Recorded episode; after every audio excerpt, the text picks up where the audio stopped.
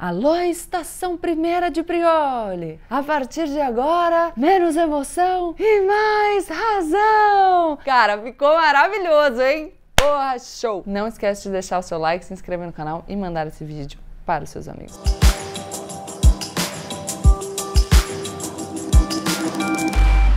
Vamos lá, galera! Porque é carnaval, mas nós estamos aqui e hoje nós vamos fazer um daqueles nossos vídeos de passeio pela história. Em fevereiro desse ano foi o aniversário de 100 anos da Semana de Arte Moderna de 1922. Aí vocês vão falar, Gabi, mas artes?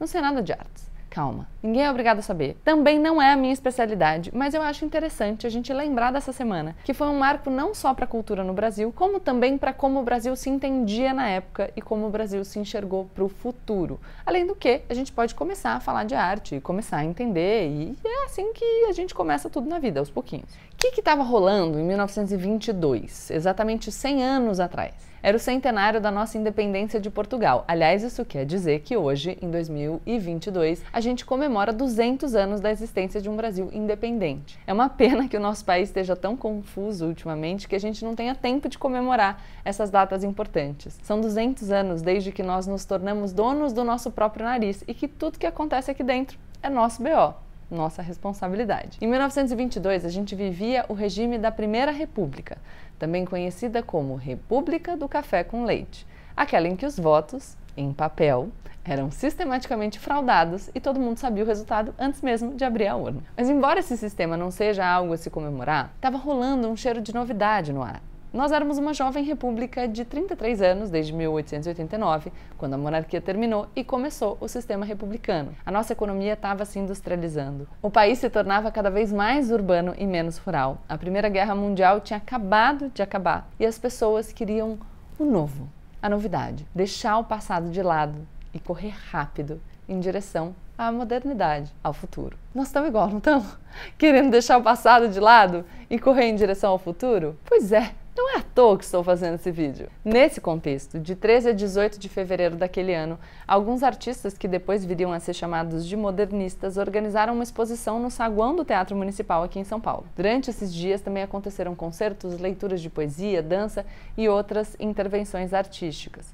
Os artistas que organizaram a semana, que pretendia trazer todo esse sentimento de modernidade para as artes brasileiras, estavam sendo influenciados por vanguardas europeias que também estavam nesse mesmo movi movimento, mudando o que era considerado bom e aceitável na poesia, na música e nas artes plásticas. Até aquele momento, o Brasil vivia um ambiente cultural muito ligado à Europa. A gente tentava imitar tudo que a gente achava que era o bom, o bonito e que, que era invariavelmente o do outro. Só que, como toda imitação, não ficava nem tão bom, nem era genuíno. Era uma arte que falava pouco sobre o que o Brasil tinha de diferente do mundo, que nos fazia únicos. Lembram que esses dias a gente andou falando sobre diferentes perspectivas aqui no canal? Do mesmo jeito que a gente não pode analisar a política brasileira só importando conceitos estrangeiros que não se encaixam na nossa realidade, na nossa história, a gente também não pode imitar a cultura que vem lá de fora e achar que vale igual para cá. Cada país tem as suas vivências, a sua própria receita.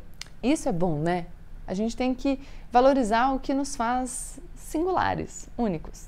Até a nossa norma culta da língua portuguesa ainda era muito europeia, rebuscada, longe do que era falado no dia a dia das ruas do nosso país. Dois dos principais escritores desse movimento modernista, Mário de Andrade e Oswald de Andrade, que embora tivessem o mesmo sobrenome, não eram parentes, quiseram aproximar o português escrito da linguagem coloquial. Um livro desse movimento modernista é o Macunaíma, do Mário de Andrade. Curtinho, Pode parecer meio maluco no começo, ele parece bem maluco no começo. Um negócio meio fantástico, mas vale muito a pena. É um livro com muitas camadas, então quem quiser uma dica de leitura já tem aí. Embora esses modernistas buscassem uma arte genuinamente brasileira, eles não eram nacionalistas, não odiavam o que vinha de fora, mas queriam incorporar as boas ideias, dando aquele tempero brasileiro que fazia coisa nossa. Não uma cópia, mas uma arte brasileira inserida no seu lugar da arte global. Eu vou fazer uma ressalva aqui para o Plínio Salgado e dizer que quem ainda não leu o Fascismo Brasileiro do Pedro Doria pode aproveitar a oportunidade. O Plínio que era líder da Ação Integralista Brasileira, o maior movimento fascista fora da Europa, passou ali pela Semana de Arte Moderna e pensava essa cultura própria do Brasil de um jeito um pouco diferente. Então vale a pena dar uma olhada. O, outra dica de leitura, nossa, eu tô, tô muito dica de leitura. O Fascismo Brasileira fez parte do Clube do Livro, segunda edição, da segunda turma do clube. Sabe aquela frase do escritor? Eu, cara, eu tenho dificuldade com o nome desse escritor, porque é Stefan Zweig? Zweig? Não sei. Mas enfim, já virou até piada. O Brasil é o país do futuro. Nessa época, o que os modernistas queriam era trazer esse futuro para o presente, o que a gente quer hoje também. Uhul! Vocês podem já ter ouvido falar de alguns artistas que se apresentaram na Semana de Arte Moderna de 22. Os pintores Anita Malfatti de Cavalcante, o escultor Vitor Brecheret, o compositor Heitor Villa-Lobos, os escritores Oswald e Mário de Andrade, que eu já mencionei, além de Graça Aranha, Ronald Carvalho e Guilherme de Almeida. Muito nome de rua que tá por aí. Eu estudei no, na escola Oswald de Andrade durante um ano da minha vida. E eu ganhei recentemente a medalha Mário de Andrade do governo do estado de São Paulo. Cadê ela? A gente vai achar até o final do vídeo. Não? Tá lá embaixo? A gente vai achar. Na época eles eram jovens ousados. Como no primeiro dia de exposição eles acharam todo muito educadinho e meio aborrecido, eles providenciaram umas vaias para o dia seguinte. Sim, eles contrataram vaias para si próprios só para causar um rebuliço. Queriam causar. E aí já fica aqui uma provocação para os haters, né? Vocês, quando vão encher o saco lá das pessoas que vocês não gostam, vocês dão engajamento. O pessoal na Semana de Arte Moderna já tinha sacado toda essa história. Eles contrataram vaia, entendeu? Falem bem, falem mal, mas falem de mim. Todo movimento é movimento, galera. E para as redes, Vale a mesma lógica. A Semana de Arte Moderna de 22 se tornou uma referência histórica do nascimento de uma cultura especificamente brasileira, uma independência artística do nosso país. Lógico, com todas as marcas das desigualdades que nos assolam até hoje e que em 1922 eram ainda mais profundas. Foi um evento paulista urbano, feito por artistas dos, grandes centros e financiado por ricos industriais. Eles defendiam mais diversidade, mas entre os artistas que expuseram seus trabalhos não tinha tanta diversidade assim. Além de ser um momento histórico importante para a cultura do nosso país, eu quis trazer a Semana de 22 aqui para o canal nesse feriadão de carnaval, porque eu sinto que a gente podia lembrar hoje em dia de muito do que a semana representou. Os artistas modernistas, estou até arrepiada, acreditavam no Brasil novo, moderno, audaz, diverso, livre.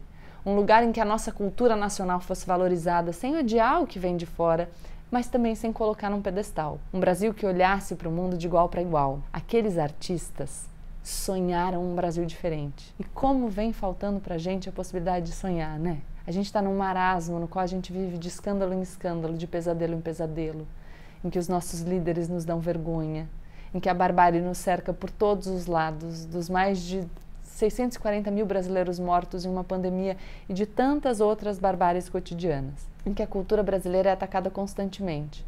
O Brasil vive um momento de desmoralização.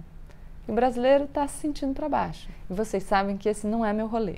Aqui nesse canal a gente prega o otimismo pragmático. A realidade está dura, está difícil, mas a gente não pode perder a nossa capacidade de sonhar de acreditar na nossa imensa capacidade de criar um futuro moderno e novo. A gente precisa se afastar desse estereótipo de que o Brasil tenta, tenta, mas nunca alcança, de que nós somos o eterno país do futuro, mas nunca do presente. O Brasil está se fazendo agora. Vamos lembrar um pouquinho da audacidade daqueles jovens de 1922 e trabalhar para construir o Brasil que a gente quer no futuro, hoje. Até porque esse clima de ceticismo pode esconder uma preguiça. Nunca vai melhorar, então para que se engajar em alguma coisa? Ninguém faz nada.